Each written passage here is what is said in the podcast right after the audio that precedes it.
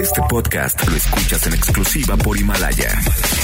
Si aún no lo haces, descarga la app para que no te pierdas ningún capítulo. Himalaya.com. MBS Noticias presenta a Víctor Sánchez Baños, el trasfondo de la política y los negocios. Comenzamos.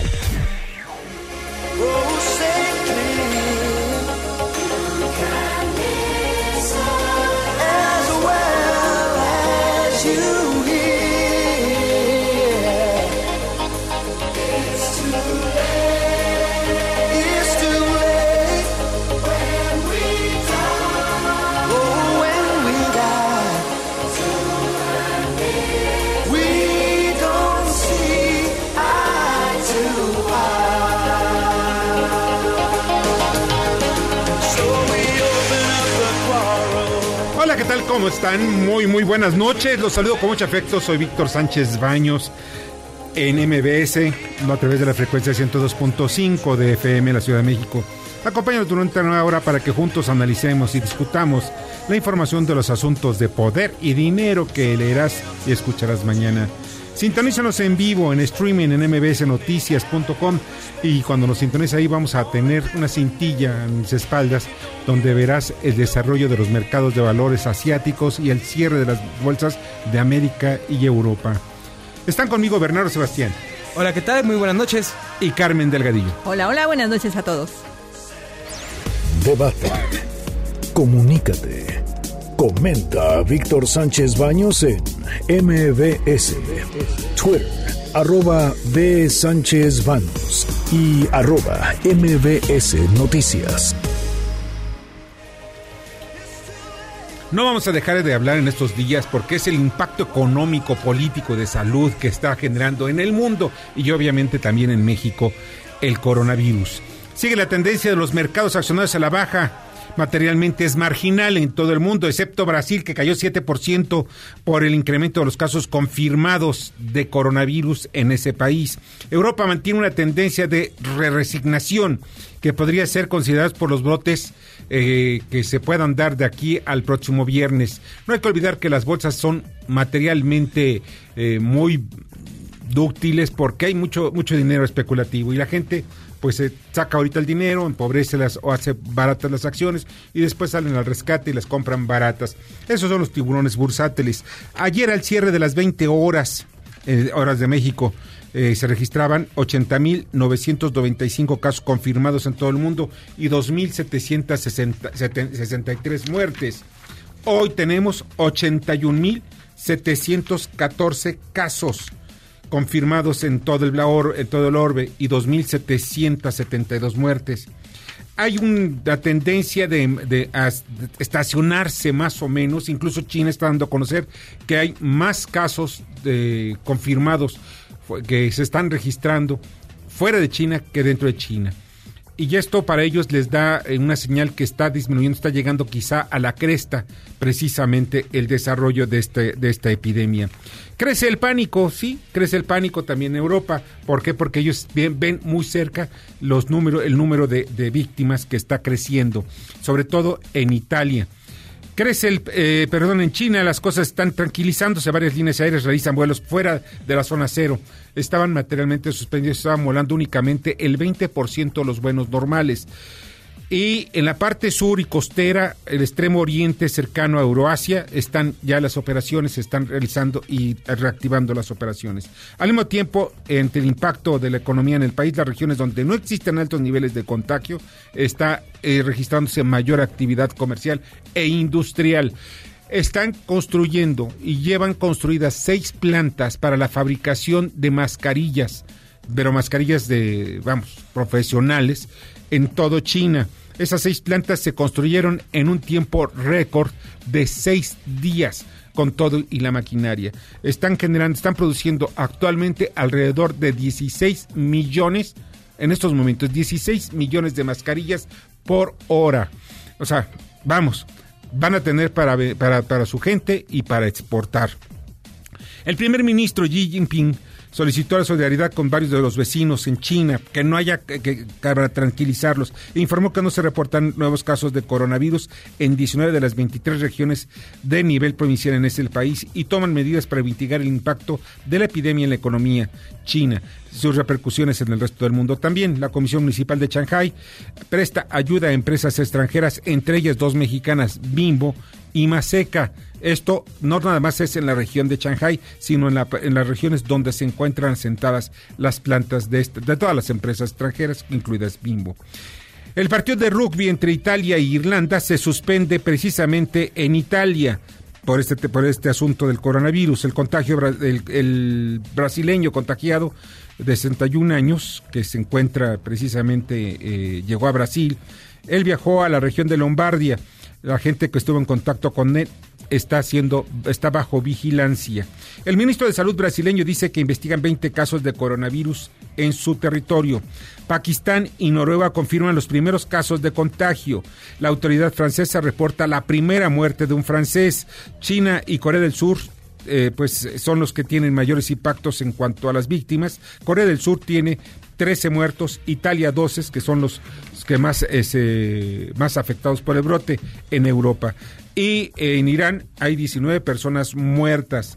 Control Risk, Control Risk eh, alerta sobre las afectaciones en la cadena, cadena, de suministro mundial, lo que hemos estado platicando precisamente en el programa. Los iraníes dicen que Estados Unidos usa el coronavirus como una información que pone en riesgo la seguridad nacional de Irán quieren, eh, pues obviamente quieren el control de la prensa para que no salga la información y no estemos informados. Argelia tiene el primer caso de un ciudadano infectado infectado. En Kuwait se confirman seis nuevos casos de contagio, para que lo que hace en un total de 18 en el país. Irak hace pruebas a 8 mil personas provenientes de Irán. Gabón registró la muerte de un hombre de 80 años. También se frenan los eventos deportivos y de espectáculos masivos en Japón. Están en riesgo las Olimpiadas que se iniciarían el próximo 24 de julio. Y en las fases, también un partido de, tenis, los partidos de tenis de la fase, fase de, calificación en Japón contra Ecuador, que se juega precisamente en Japón, se jugará sin público. Se estima que en Italia varios partidos de fútbol se van a poder jugar sin público, o sea, van a transmitirse única y exclusivamente por, por televisión. Pero eso es la información del coronavirus, hasta, hasta me tomo un poquito de oxígeno. Ya se encuentra, eh, eh, perdón, ¿con quién tenemos? De con Edgar. Miren, ya está la línea telefónica, le agradezco muchísimo a Edgar Ferris, reportero de Luces del Siglo. Miren, el, un barco, un crucero, se encontraba precisamente vagando por, por el Caribe. ¿Por qué? Porque tenía un caso reportado de influenza, pero pues no se sabía si es coronavirus. Y ya está la línea telefónica y le agradezco mucho a Edgar Félix, reportero de Luces del Siglo en Cancún. Hola Edgar, ¿cómo estás? Muy buenas noches. ¿Qué tal, Víctor Sánchez? Muy buenas noches. Bueno, pues con el gusto de saludarte y saludar a los eh, radioescuchas de MBS. Mira, te cuento la cronología de este caso, como bien lo, mencionas, del, crucero. Eh, por la mañana de este miércoles comenzó a propagarse lo siguiente. El crucero MSC Meraviglia, con 6.100 personas a bordo, de los cuales 4.800 son pasajeros y 1.100 tripulación, encendió las alertas de las instituciones de salud de México después de que las autoridades de Jamaica e Islas Caimán le negaron arribar a sus puertos por presunta presencia de infectados con coronavirus. Poco después de esta bomba de miedo que estalló en redes y en las redacciones de noticiarios, la secretaria de Salud de Quintana Roo, Alejandra Aguirre Crespo, aseguró que el caso de un turista que viaja en un crucero que atracará en Cozumel padece de influenza y no de coronavirus. Aún así, la Administración de Puertos de Quintana Roo aseguró que se les negaría desembarcar en el puerto de Cozumel. Sin embargo, la Secretaría de Salud de Quintana Roo autorizó el atraco del crucero a territorio mexicano. Esto hasta el mediodía. Más tarde, del anuncio de la Secretaría de Salud hicimos contacto con algunos pasajeros del Meraviglia. Nos contaban lo siguiente en la redacción de Luces del Siglo, acá en Cancún, Quintana Roo. El capitán Batinelli del crucero Meraviglia informó en una carta que, como saben, los huéspedes y el personal de MC Meraviglia fueron inspeccionados individualmente a bordo, tanto en términos de historial de viajes como de salud. El miembro de la tripulación que desarrolló síntomas comunes de gripe se habían embarcado al comienzo del crucero en Miami, después de pasar el examen de salud obligatorio que reciben todos nuestros huéspedes y miembros de la tripulación antes de unirse al crucero. Una medida de precaución que hemos implementado en toda la flota.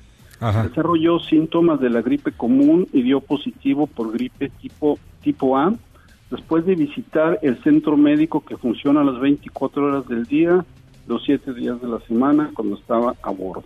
No tiene otros síntomas. Eso lo, lo comentó el capitán Battinelli. Desde el último rechazo para desembarcar, desembarcar en Georgetown, en Islas Caimán, los, los turistas del Meraviglia habían caído en desesperación y angustia, pero cerca de las 5 de la tarde de este miércoles 26 de febrero, por los altavoces del Meraviglia se escuchó la voz del capitán Battinelli.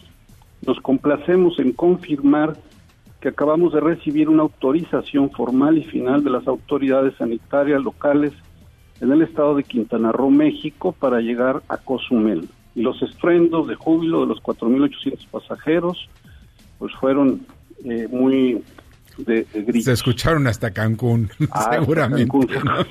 Así es. Y bueno, hasta ahí todo iba bien, pero hace exactamente dos horas, eh, Víctor, la empresa MSC Cruises SA, con sede en Ginebra, Suiza, distribuyó un documento de declaración de interrupción de viaje a los 4.800 pasajeros del crucero MSC Meraviglia que arribará en unas horas a la terminal Punta Langosta, esto es en Cozumel, México. Hay que hay que este, informarles que eh, diariamente eh, eh, en este mes, en febrero, van a llegar 147 cruceros, es una cantidad continua de, arribos de, cruceros a, la zona del Caribe mexicano. Y bueno, esto representa esta carta que, que todos los pasajeros del crucero eh, Meraviglia pueden desembarcar internen en territorio mexicano y pueden regresar desde aquí por avión u otro medio a sus países de origen. Entonces, aunque las autoridades han desmentido que padezcan del coronavirus. ¿Hay alguna, algún protocolo?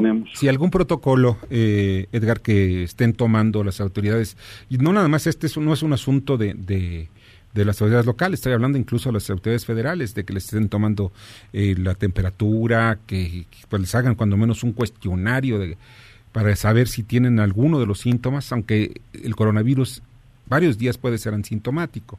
¿No hay algún protocolo cuando ya bajaron, pero primero, ¿ya bajaron del barco o todavía no?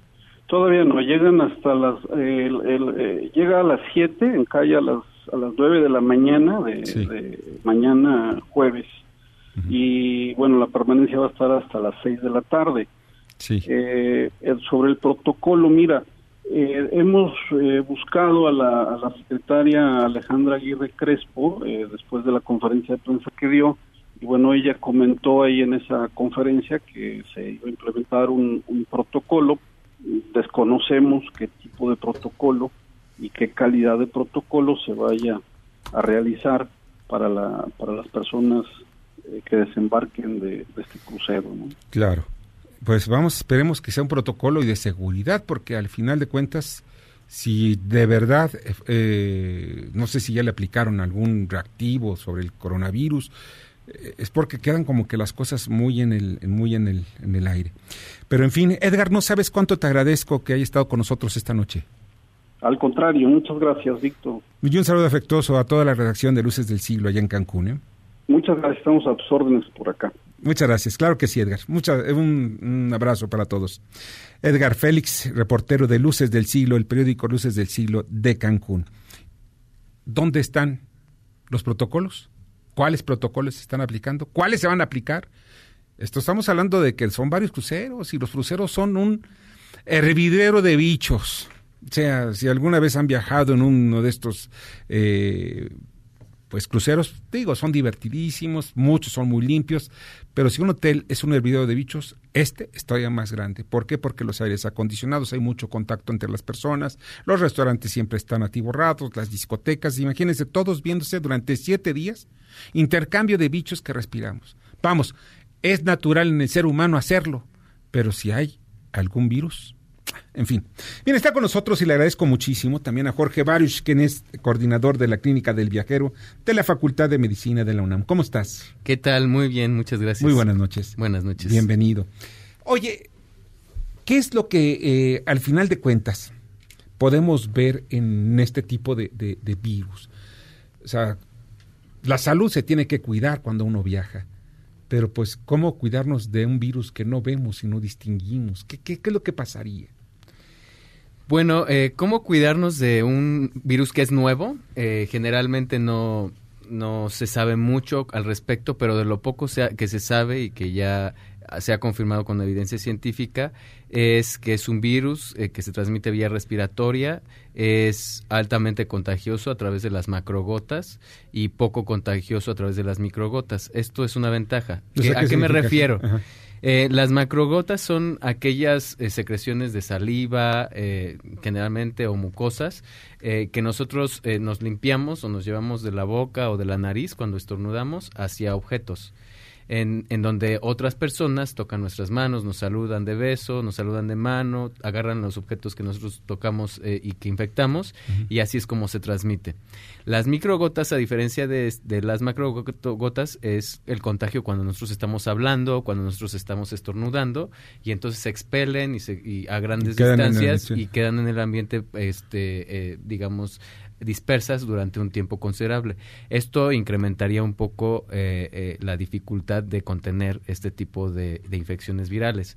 Ahora, ¿qué podemos hacer para para prevenir o reducir los riesgos de enfermar durante un viaje internacional. Recordemos que hasta el momento México no ha tenido casos confirmados, afortunadamente, y que la, el 75% de los casos están eh, concentrados en, en China, específicamente en la provincia de Hubei. Entonces, eh, primero y antes que nada, los viajeros internacionales deben de estar eh, al pendiente de todas las noticias. Ah, se han reportado ya casos de transmisión local no solamente en China, también en Hong Kong, Hong Kong, Irán, Italia, Japón, Singapur, Corea del Sur, Taiwán y Tailandia. Estos nueve países es en donde más riesgo pueden correr los viajeros al momento de eh, estar circulando el virus dentro de la región.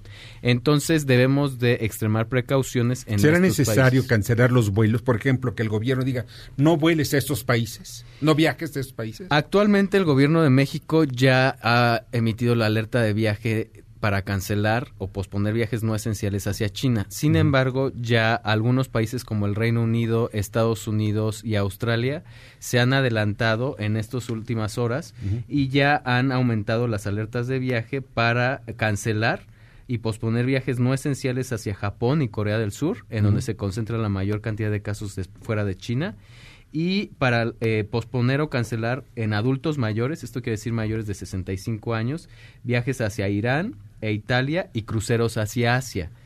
Sobre todo este, el, tipo de cruceros o los viajes por cruceros sabemos que eh, lo toman eh, personas que en promedio tienen entre 45 y 50 años y una tercera parte de los de los turistas que van a, cruceros tienen más de 65 años. Entonces, algunos este viven en los cruceros porque les sale más barato vivir en un crucero que pagar una renta y servicios en, en, en, una, en cualquier parte del mundo. Exactamente, entonces eh, por eso es muy importante que si tenemos viajes programados a cruceros, pues ya empecemos a a pues reprogramar, sobre todo los que van hacia Asia, el resto del mundo no hay ningún problema, pero hacia Asia y van a hacer escalas en Asia, pues habrá que, pensar en posponerlos. Y viajes no esenciales, también ya se han actualizado las alertas en algunos países, sobre todo Reino Unido, España, eh, Alemania, Estados Unidos, eh, en, en posponer o cancelar viajes no esenciales a las provincias de Lombardi, y Venecia en Italia, que es en donde también se están concentrando algunos de los casos de transmisión local. Así es. Bernardo. Hola, ¿qué tal? Buenas noches, Jorge. A mí me llama mucho la atención el tiempo que tiene gestación este, este virus, que dicen que es, puede ser de entre 10 y hasta 15 días. Lo que yo podría aquí manifestar, suponiendo que estaría de viaje, es ¿qué podría yo hacer? Ya estoy de viaje y por alguna extraña razón estuve en contacto con alguien que está infectado, ¿no? En, Europa o en Asia. qué es lo que se tiene que hacer o cómo podría yo responder si no sé si estoy infectado o no. O sea, ¿cómo puedo yo responder a eso? Llego a México, les digo, oigan, tuve contacto con alguien o qué pasaría. Bueno, mira, en, el, en, eh, en este sentido, en las últimas horas, este, recordemos que estamos eh, viviendo una epidemia en tiempo real, entonces en las últimas horas se han actualizado varias de las alertas de viaje. Como lo mencioné, en estos nueve países hay que tener extremo cuidado y ya muchas de las autoridades sanitarias a nivel mundial están recomendando que si hay viajeros que regresan de estos nueve países clave, eh, igual que en China lo estamos recomendando en México, se mantengan en los siguientes 14 días después de haber salido de estas regiones eh, eh, eh, fuera de las concentraciones masivas, de los eventos de concentraciones masivas, se mantengan de preferencia en la casa, vigilantes, al pendiente de cualquier signo y síntoma de enfermedad respiratoria y si en caso de presentar algún signo y síntoma respiratorio, pues en lugar de acudir a los servicios de urgencias de inmediato, a una sala de urgencias, un hospital donde hay enfermos, donde hay personas que son lábiles a, ciertas enfermedades más que otras. Eh, hablar a la unidad de inteligencia epidemiológica y sanitaria de nuestro país para poder eh, recibir una atención adecuada y saber qué es lo que vamos a hacer. ¿Tienes algún número telefónico? Vamos a buscarlo nosotros para el número telefónico, la página de internet donde se encuentra la unidad de inteligencia epidemiológica, ¿verdad? Así es, la Unidad de Inteligencia Epidemiológica y Sanitaria del Gobierno de México. Eh, en Internet se pueden encontrar tanto el correo electrónico como el teléfono que es, es de 01800. Sí, cuando se tenga alguna sospecha, aunque no se tengan síntomas, se puede acudir y decir, bueno, ¿saben qué? Pues háganme la prueba. pues realmente también eh, se recomienda eh, contactarla para personas, hay personas que en la clínica del viajero las atendemos y estamos recibiendo solicitudes de información eh, que están haciendo viajes esenciales hacia China y desde China. Entonces... No, es eh, un rollo viajar. Ahorita si tú quieres viajar de México a China, tardas tres días. En exactamente, pero aún así se tienen que hacer algunos viajes esenciales y algunos están repatriándose, o sea, se están regresando este, que ya vivían allá. Entonces, eh, es importante avisar a la unidad de inteligencia epidemiológica con tiempo para solicitar información y ver qué es lo que se tiene que hacer al llegar y cómo se va a alertar a las autoridades para que los esperen a pie de avión y hagan la vigilancia epidemiológica específicamente específica para estos tipos. El número es el 01800 0044 800 y si ustedes saben de algún familiar que venga de regreso, que tenga algún que tenga algunos de estos síntomas o que haya estado en una situación de riesgo, pues también hablen por él, ¿no? Para que lo estén esperando, porque muchas veces no es fácil marcar un, un 01800 fuera del país para que te esperen a pie de avión. No, no es fácil. Eh, por correo electrónico también tienen un correo electrónico eh, en donde los pueden contactar eh, fácilmente. Es el 800-044-800. O sea, no se los olvide.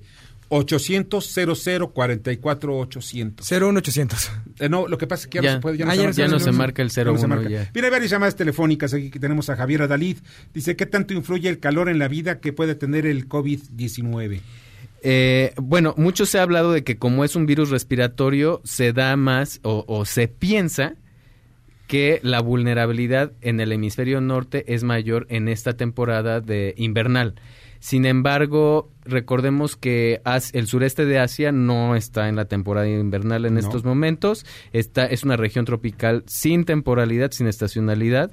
Eh, entonces, y es donde se están concentrando la mayor cantidad de casos. Todavía es muy pronto para poder hacer este tipo de predicciones de temporalidad. Necesitamos esperar más tiempo para poder eh, dar una información acertada. Más acertada, se dice, y, bueno, lo dijo, lo dijo Trump. O sea, ya, mire, yo no le creo a Trump, pero pues porque no es médico, ¿no? Pero, en fin, este, dice que con el calor se van a morir todos los coronavirus. No es cierto, ¿eh? Hay que tener mucho cuidado. Miren, Brasil en estos momentos están en este es una temporada de calor, están con temperaturas hasta de 36 grados y ya es el donde están precisamente los casos. Australia es justo del lado contrario del hemisferio, estamos en el hemisferio sur, mientras aquí es invierno, allá es primavera, es, primavera o verano. Verano. Verano, es verano. Bueno, mira, dice Fátima Casas, dice, ¿sirve utilizar mascarillas aun cuando no estamos enfermos? ¿Este virus se contagia por los ojos? Es importante mencionar que las mascarillas, las este, tapabocas, las mascarillas faciales, como se quiera eh, pronunciar o hacer referencia a ellas, eh, solamente sirven para que un enfermo no contagie a los demás.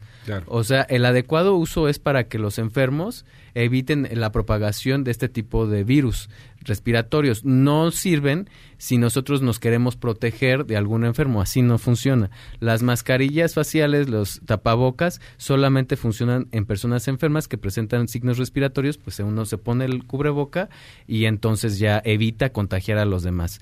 Y por otro lado, mencionaron... Mucha gente se siente tranquila o segura utilizando los cubrebocas. Es un efecto placebo básicamente. De salud mental. De salud mental. y la otra dijeron que si a través de la de la este, superficies oculares eh, eh, de los ojos se puede, las mucosas eh, se puede contagiar, sí, por supuesto. Se puede contagiar, o sea, la boca, los ojos, todo donde haya mucosas. O sea, todo edificio que tiene el cuerpo tiene mucosas. O sea, ¿También podría ser contacto sexual? Eh, no se sabe todavía. Eh, se ha visto que hay algunas eh, excreciones vía, vía fecal, también del, de las partículas virales del nuevo COVID-19. También se ha visto transmisión vertical a través de la madre al, al, feto, pero no se sabe si es precisamente por la placenta o por la vía fecal oral. Eh, y por las aerosoles, que son las microgotas, también se ha visto algo, pero todavía no se sabe. Esas son las incógnitas, las interrogantes que los científicos de todo el mundo están tratando de responder a la brevedad. Y en la Higiene, UNAM, ¿no? ¿Y en la UNAM ya tienen ah, alguna cepa o algo que estuvieran estudiando de este virus? Hasta el momento eh, no se tienen muestras eh, en la universidad para poder manipular este tipo de virus, que es muy delicado el tipo de manipulación que se requiere, el nivel de bioseguridad. Eh, pero sin lugar a dudas, en cuanto estén disponibles, seguramente la universidad estará participando en pues, la manipulación genética o la manipulación incluso viral de este tipo de, de COVID-19. Eh, David Rodríguez, ¿cuánto tiempo dura activo en el aire el COVID-19? Eh, las últimas eh, estimaciones, hay un estudio alemán que fue de los primeros que en condiciones súper óptimas, nada que ver con el ambiente y la vida normal, no, la vida cotidiana, este, mencionaban que hasta nueve horas, pero pues esto es un ambientes por completo artificiales. Normalmente se estima que dura de tres a siete días. Eh, pero el periodo de contagio normalmente se presenta dentro de las 3 a 4 horas después de haberse eh, eh, colocado en alguna superficie. Después ya es muy difícil. chapas, todo ese tipo Recordemos que la mayor parte de los contagios se establecen con el contacto directo por un par de horas o tres horas en, en contacto con un caso. Bueno, el primer, el viceministro de Salud iraní contagió, contagió a varios reporteros en una conferencia de prensa que duró 30 minutos y la distancia que había entre el, viceministro y los reporteros era hasta de 5 metros. Ojo, o sea, no es así tan, tan, tan fácil. ¿eh? No es tan fácil, y tampoco es tan fácil aseverar ciertas cosas de transmisión porque apenas estamos conociendo al virus. Eh, eso fue ya dado a conocer por ellos mismos, el gobierno, para que hable el gobierno iraní de estas cosas. Uf. y fue precisamente en esa conferencia de prensa donde el viceministro dice, estas son las medidas que estamos tomando, hay tantos muertos, hay tantos contagios. Quizá alguno de estos reporteros no se haya contagiado por el mismo viceministro, no lo sé. Mm, eso tendría que verse, ¿no? Dice Oscar Ramírez, los cubrebocas que se venden en farmacias y supermercados sirven. Pues si no sirven los otros que son más aparatos, yo creo que estos menos. Pero de todos modos sirven para no contagiar, que eso también es importante si tienes algún dolor o secreciones. Que recordemos que la medida más efectiva para no contagiar a los demás y para este, disminuir el riesgo a lo mínimo es el lavado adecuado de manos con una técnica apropiada que se puede consultar por internet. Dura 20 segundos el lavado adecuado de manos y debemos de hacerlo con una técnica correcta. Esther Fernández dice el fantasma de la influenza H1N1 será el principio de la batalla contra el COVID-19. Pues, ¿Quién sabe? Fantasma. El fantasma, porque la verdad de las cosas, miren, yo viví muy de cerca y el asunto del, H1N1, eh, y les voy a platicar algo. Eso fue una invención y un cuento chino del gobierno de Felipe Calderón. Pero ¿saben algo? Se movió el país Y eso es importante. Nos movimos, supimos que teníamos que frenar nuestras actividades sociales, hicimos muchas cosas. Ahora, todo esto fue para, para tratar de apoderarnos, de, de comprar más bien, para comprar más de 30 millones de dosis de un medicamento donde la patente era propiedad del que era en ese momento vice, perdón, secretario de Estado del gobierno de George W. Bush. Recordemos que la participación de la sociedad y el involucramiento de los tres grupos principales sociales, que es la sociedad civil, la iniciativa privada y el gobierno, eh, eh, en un enfoque paralelo, al mismo tiempo, son esenciales para hacer frente a cualquier brote o epidemia que se nos presente. Actualmente, y esta es una información que nos está llegando de último momento, actualmente se cuenta con un caso de investigación en la Ciudad de México. Se trata de una persona, de un hombre, dice masculino, ya saben que aquí, masculino, falta que venga el sonsonete de 44 años, que fue atendido en forma ambulatoria por presentar un, un cuadro eh, clínico leve. Eh, pero pues esto pues puede estar, están viendo si no se trata de un asunto de coronavirus. Oye, pues Jorge, te agradezco muchísimo que hayas estado con nosotros esta noche. Gracias a ti y gracias al auditorio. Bonita noche. Vamos a estar en contacto contigo por si esto puede tener otras implicaciones. Cualquier duda que tengan, está el sitio web de la clínica de viajero.unam.mx. Sí. Es el sitio de la universidad que... Clínica del viajero. Clínica de viajero.unam.mx es el sitio de la universidad con información confiable sobre el nuevo coronavirus para los viajeros internacionales. No se vayan con los chismes, váyanse con los que saben. Exactamente. Eso es lo importante. Jorge Baruch, coordinador de la Clínica del Viajero de la, de la Facultad de Medicina de la UNAM. Y vamos al comentario de Luis Miguel Martínez Sansures. Adelante, Luis Miguel.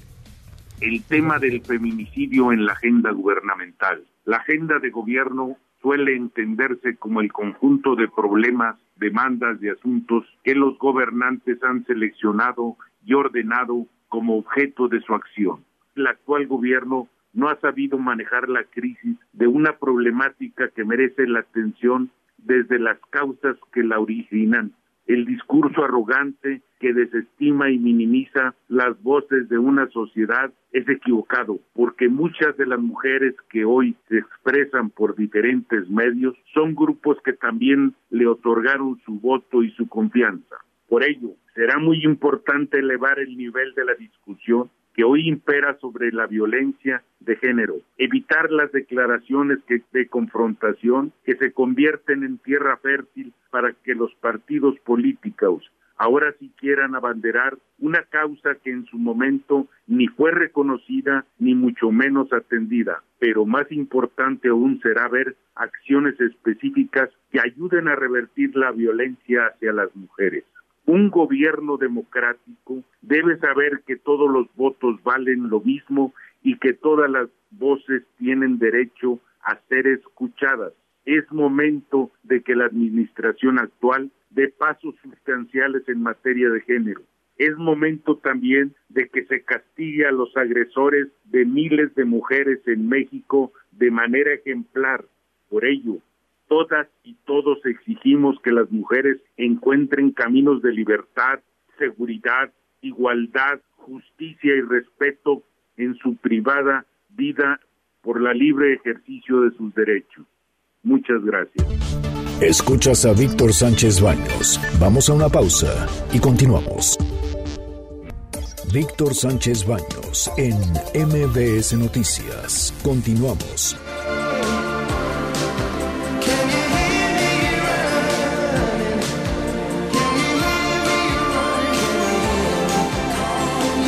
Muchas gracias que continúen con nosotros esta noche en MBS.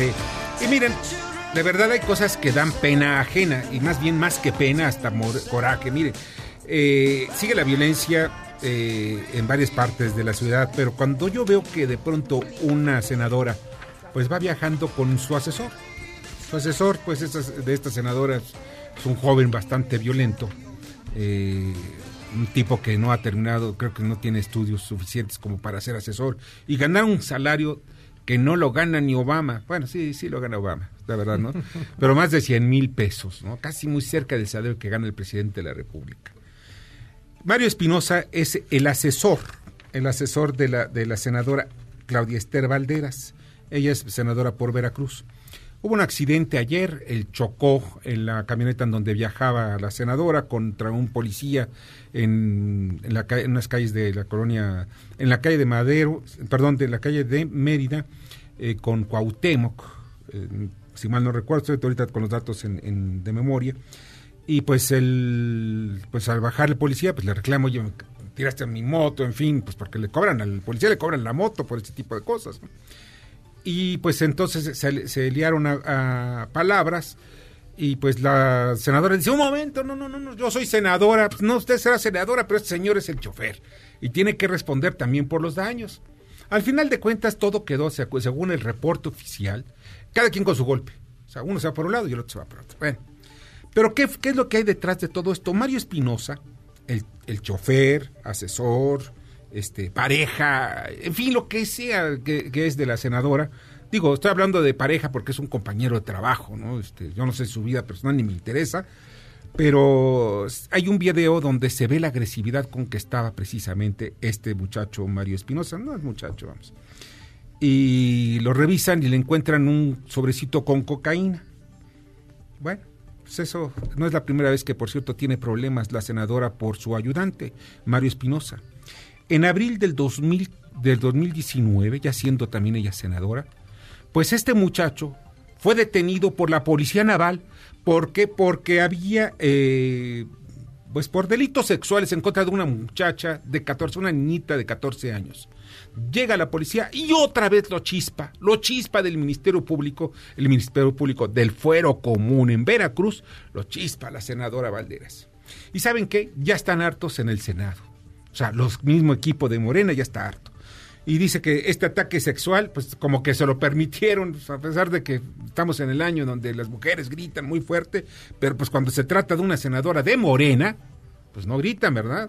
Y cuando se trata de precisamente la pareja, no sé si repito, la pareja de trabajo de la, senadora, pues tampoco. Y dice ella, lo que pasa es que están buscando eh, la manera de atacarme yo soy una persona transparente, mis enemigos políticos.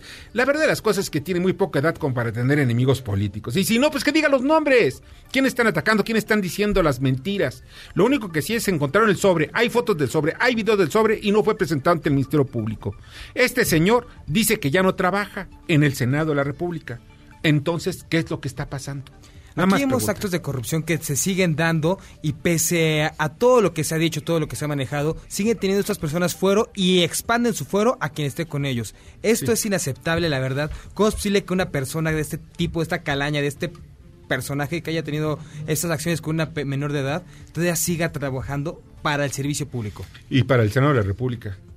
Nada más yo pregunto, si la protege tanto la, senadora, pues que le pague su salario de su bolsillo y aunque le siga acompañando, pues, compañero, pues yo qué sé, pero sí es muy importante. Una llamada telefónica breve, Eduardo Sánchez dice, siempre escucho al señor Víctor, pero ahora quisiera comentar que sobre la influenza H1N1, eh, que dijo que fue creado por Felipe Calderón, ¿podría ampliar los datos? Sí, mira, se trata de, se trata, se trataba de comprar 30 millones de dosis del Tamiflu y México resultó ser la zona cero del H1N1, o sea, la famosa gripe porcina. El final de esto empezó a generar inquietud en todo el mundo, igual que lo que está pasando hoy en China, pero nada más que a diferencia de lo de China, este es, eh, es una enfermedad que sí está generando muertos en México. El año pasado generó 800 muertos en México, el H1N1, y su nivel de contagio es menor, obviamente, que el coronavirus. Por eso es el peligro del coronavirus. Aunque en el H1N1 es el 18%, perdón, el 12% de mortandad, en el coronavirus es apenas el 1.7, pero es mucho, mucho, muy contagioso el coronavirus. Ahora, ¿a quién beneficiaba? La patente del Tamiflu correspondía a una empresa en California, propiedad de Donald Rumsfeld, que era el secretario de, Defensa de Estados Unidos, y también de todo el grupo cercano a George W. Bush. Nada más como, mera, mera observación. Se compraron en el mundo alrededor de 400 mil dosis. O sea, fueron como 5 mil millones de dólares los que se llevaron a la bolsa. ¿Por qué? Porque ellos son los dueños de la patente, aunque otro, otro era el laboratorio que los fabricaba. Vamos, vamos con Grisha. Con Grisha. eh, quien es el representante del Partido Demócrata en México. Grisha, adelante. Muy buenas noches, aquí Grisha Raeter con Democrats Abroad. Eh, recientemente el presidente Trump siguió con su meta de nombrarse a sí mismo juez y jurado de Estados Unidos, arrojando dudas aún más profundas sobre si el sistema de justicia imparcial de la nación puede resistir su asalto político en expansión. Eh, llegó tan lejos que incluso dijo que de hecho eh, supongo que sí soy el jefe de la policía del país, después de hacer sonar las alarmas con una ráfaga de indultos y con mutaciones. Aunque el presidente es el jefe de la rama ejecutiva, el verdadero oficial principal de las fuerzas del orden público de Estados Unidos es William Barr, y hay signos claros de que incluso el fiscal general leal está comenzando a sentir la tensión del tumulto legal de la semana pasada. El presidente reveló un nuevo conjunto de decisiones de clemencia en casos políticos altamente sensibles. Y estos días, después de su intromisión en las recomendaciones de sentencia de Roger Stone, en donde a raíz de su intromisión renunciaron cuatro fiscales federales, lo que solo está exacerbando una crisis de credibilidad del Departamento de Justicia. Ese es especialmente el caso, ya que su presidencia se ha desarrollado un torbellino de escándalos, enfrentamientos legales y disputas de poder constitucional cuestionables que difícilmente conducen al buen gobierno y el respeto de la imparcialidad del Departamento de Justicia. Sin duda, el Estado de Derecho en Estados Unidos sigue estando en un estado lamentable. Muchas gracias y que tengan buena noche. Escuchas a Víctor Sánchez Baños. Vamos a una pausa y continuamos. Víctor Sánchez Baños en MBS Noticias. Continuamos. Muchas gracias que continúen con nosotros esta noche en MBS. Mira, rápidamente le platico. Si ustedes quieren saber un poco más de lo que hemos eh, dado el seguimiento del coronavirus, que estamos dando un seguimiento muy formal y muy práctico eh, aquí en este programa, en MBS, pues pueden ustedes acudir a Himalaya. Ahí tenemos todos los podcasts y pueden ustedes bajarlos, escucharlos, para que después estén haciendo el análisis, lo que ustedes gusten. No se les olvide, himalaya.com pueden bajar ustedes la aplicación. Y por otra parte, eh, yo en el 2000 2010, 2010-2011, dejé mis comentarios sobre el asunto del Tamiflu y todo este asunto del H1N1 en un reportaje que me hizo precisamente National Geographic. Ahí ustedes pueden buscarlo en YouTube y pueden encontrar sobre el asunto del Tamiflu y el H1N1. Miren, ya está con nosotros y le agradezco muchísimo a Iñaki Landaburo, quien es director general de la Asociación Nacional de Abarroteros Mayoristas. Hola Iñaki, ¿cómo estás? Muy buenas noches. Muy bien, muchas gracias, Víctor. Oye, pues eh, estamos viendo, aquí hay dos cosas que quiero, quiero repartirla o separar la, la, entrevista. Una, lo que es actualmente lo que está pasando con el sector, y otro, qué es lo que podría pasar con el sector en un momento de crisis por el coronavirus donde la gente no saldría al comprar. Y pues obviamente los abarroteros serían pues la parte clave para la distribución de alimentos que en China lo están haciendo a través de motociclistas y se tienen que buscar algunos protocolos para que en el caso, yo creo que no va a llegar, yo estoy convencido que no va a llegar, pero si llegara, pues hay que estar preparados también. Mira, primero, ¿cómo está en estos momentos? ¿Qué es lo que ha pasado en el último año? Porque ya tiene, estoy viendo ahorita la, la tabla, lo que ha pasado en el sector, en el sector de ventas al cierre del 2009. ¿Cuáles fueron los resultados que ustedes vieron en términos generales? Mira, fueron resultados muy buenos sí. para como fue el año. No ha sido el mejor año de la década, porque veníamos creciendo a nivel de 9 y 10%, pero crecimos un 7.3%. Que no es despreciable, ¿eh? Y menos para los momentos que estamos, viviendo. Sí, están complicados, sí. Nosotros somos 140 socios que repartimos aproximadamente a 635 mil tienditas en toda la República, tienditas que de pronto están en el cerro, en el desierto, en la playa o en pequeñas ciudades. Vamos a la parte baja de la pirámide y estamos vendiendo 284 mil millones de pesos al año. Con esto te puedo decir que somos el canal que distribuye alimentos, limpieza, cuidado del hogar, eh, vinos, licores, tabaco, dulces, más grande que existe en México, más grande que los autoservicios, que las grandes cadenas o que las tiendas de conveniencia. Claro. Tomando en consideración que nosotros no vendemos ni electrodomésticos ni ropa, ¿no? Lo que existen de abarrotes, que es, la comida, fundamentalmente. Comida, vinos, limpieza, cuidado del hogar, cuidado personal, higiene. Lo que encuentra en una tiendita, la tiendita de la esquina, esos abarrotes. Esos son Y una parte de lo que vendemos, el 60%, lo distribuimos. Enero no fue el mejor arranque de un año. ¿Por qué? ha sido el peor arranque que hemos tenido en los últimos cinco años. Sin embargo, crecimos 3.4%. Ahora, ¿qué se debe enero? Bueno, la cuesta de enero, todas esas cosas, pero ¿por qué? Pero si la gente come menos. Comparamos con los años anteriores, estábamos creciendo a niveles del 7 y 8% los últimos cinco años en el mes de enero, que sigue siendo la cuesta de enero por donde la veamos. Sí. Sin embargo, sí se nos cayó y lo que estamos notando es una reducción en el ticket. No es el número de tickets. La gente sigue yendo a las tiendas, la gente sigue teniendo una frecuencia, vamos a decir, de una vez cada tres días o una vez a la semana, pero el valor de cada ticket es más pequeño. O sea, la gente está comprando menos. La gente no trae dinero en la bolsa. Oye, ¿qué es qué indicativo, indicador más importante? yo creo que las tiendas es un punto muy sensible donde una comunidad puede identificar la riqueza o la pobreza de la misma sociedad, ¿no? Totalmente. O sea, si tú vas a la tiendita de la esquina y te das cuenta que no está surtida, que le faltan cosas, te das cuenta también que esa comunidad o una o ya no se surte esa tienda o también la sociedad, esa comunidad es muy pobre. Entonces, estas tiendas tiene, bueno, los abarrotes ¿qué tanto influyen en una comunidad? Porque se decía que si tú comprabas, por ejemplo, en un Oxxo, estás mandando tu dinero fuera de la comunidad y lo que comprabas en una tienda en Navarrote se queda dentro de la comunidad. Eso es totalmente cierto, pero claro que influye. La tienda de la esquina no es nada más la tienda de la esquina, es el lugar de reunión. Nosotros distribuimos a 635 mil. Son un montón en toda la República. Hace años decían que todas esas tiendas iban a desaparecer, se las iban a comer las grandes superficies. La gente hoy en día no quiere ir a las grandes superficies. ¿Por qué? Porque se va a pasar dos horas en hacer una compra. Compra que en una tienda en la esquina o en un mini Son las compras inmediatas, ¿no? Oye, vete por un refresco, vete por las papas, vete por un pan de caja. En el mini super vas y compras el atún, vas y compras los pañales, vas y compras todo en un mini super que te queda una cuadra o dos cuadras de la casa y que va a ser la compra en 20 minutos. Sí. Oye, eh, por otra parte, estoy viendo aquí las cifras, ¿no? Que creció en el año eh, 7.8% tabaquería, que por cierto, la gente dice que no que fuma menos, pero pues estoy viendo que fuma más aquí. Es, o sea, venden más tabacos.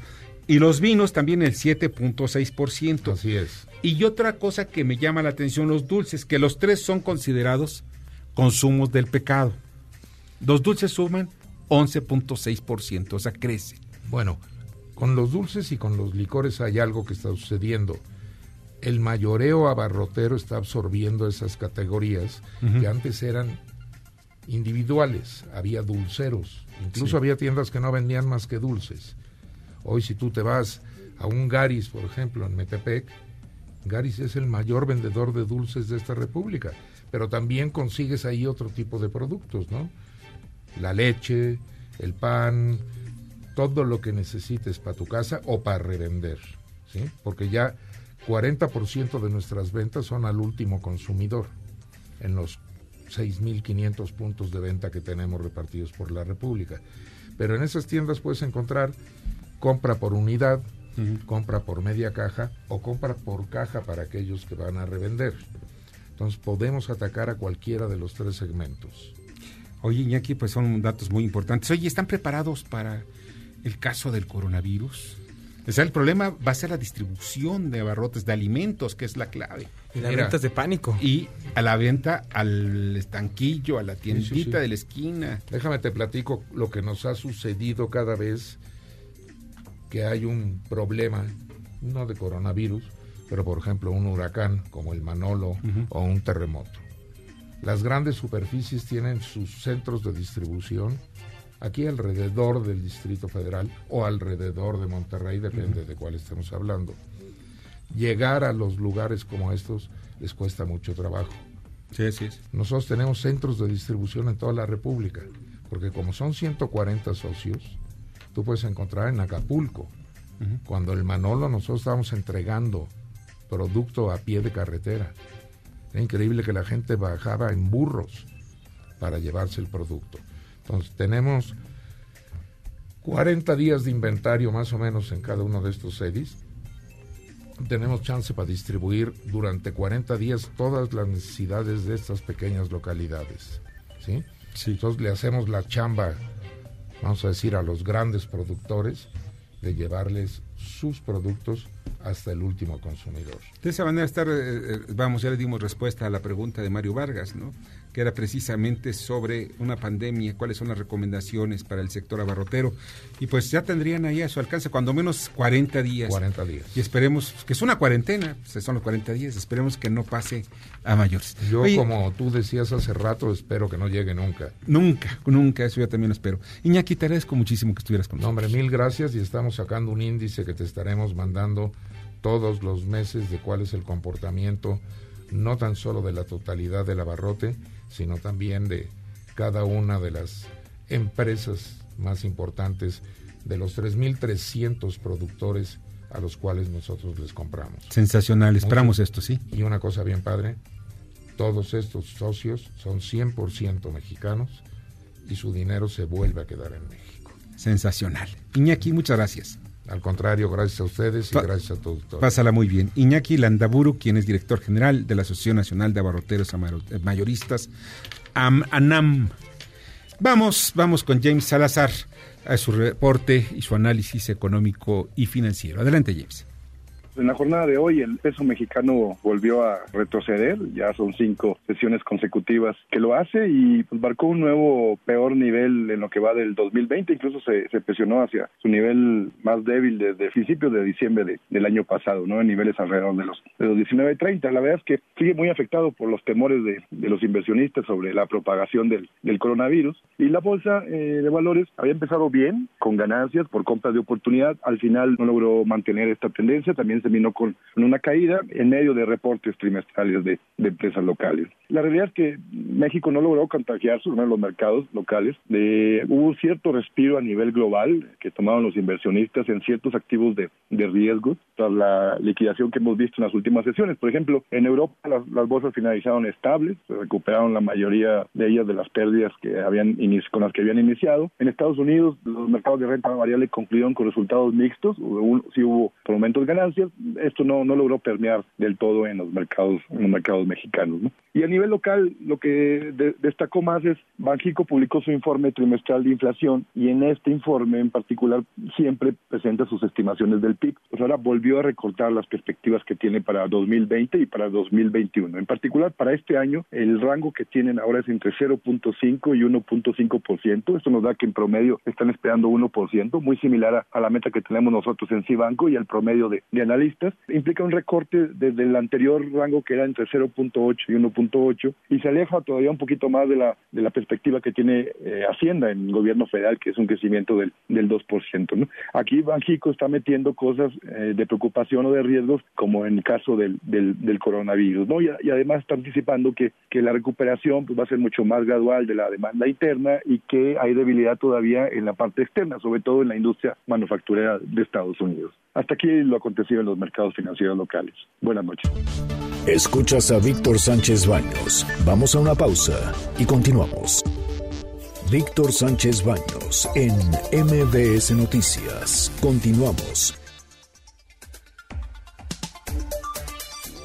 Ya nos vamos, les agradezco muchísimo que hayan estado con nosotros. Perdón a mis compañeros columnistas, pero pueden ustedes checar en nuestra cuenta de Twitter en B. Sánchez Vanos. Pueden checarlas todas, todas las, las columnas de los columnistas político-financieros que leerán ustedes el día de mañana. Y pues se nos fue el tiempo. Perdón, estaba muy interesante todos los temas. Y ya nos vamos. Muchas gracias, Bernardo Sebastián. Pasen buena noche. En la producción, Jorge Romero. En la información, Carmen Delgadillo. En la redacción, Fernando Moxuma. En los controles, Héctor Zavala. Yo soy Víctor Sánchez Baños. Deseo que pase una noche extraordinaria. Las opiniones vertidas en este programa son única y exclusivamente de estricta responsabilidad de quien las expresa. MBS Noticias presentó a Víctor Sánchez Baños, el trasfondo de la política y los negocios. Este podcast lo escuchas en exclusiva por Himalaya. Si aún no lo haces, descarga la app para que no te pierdas ningún capítulo. Himalaya.com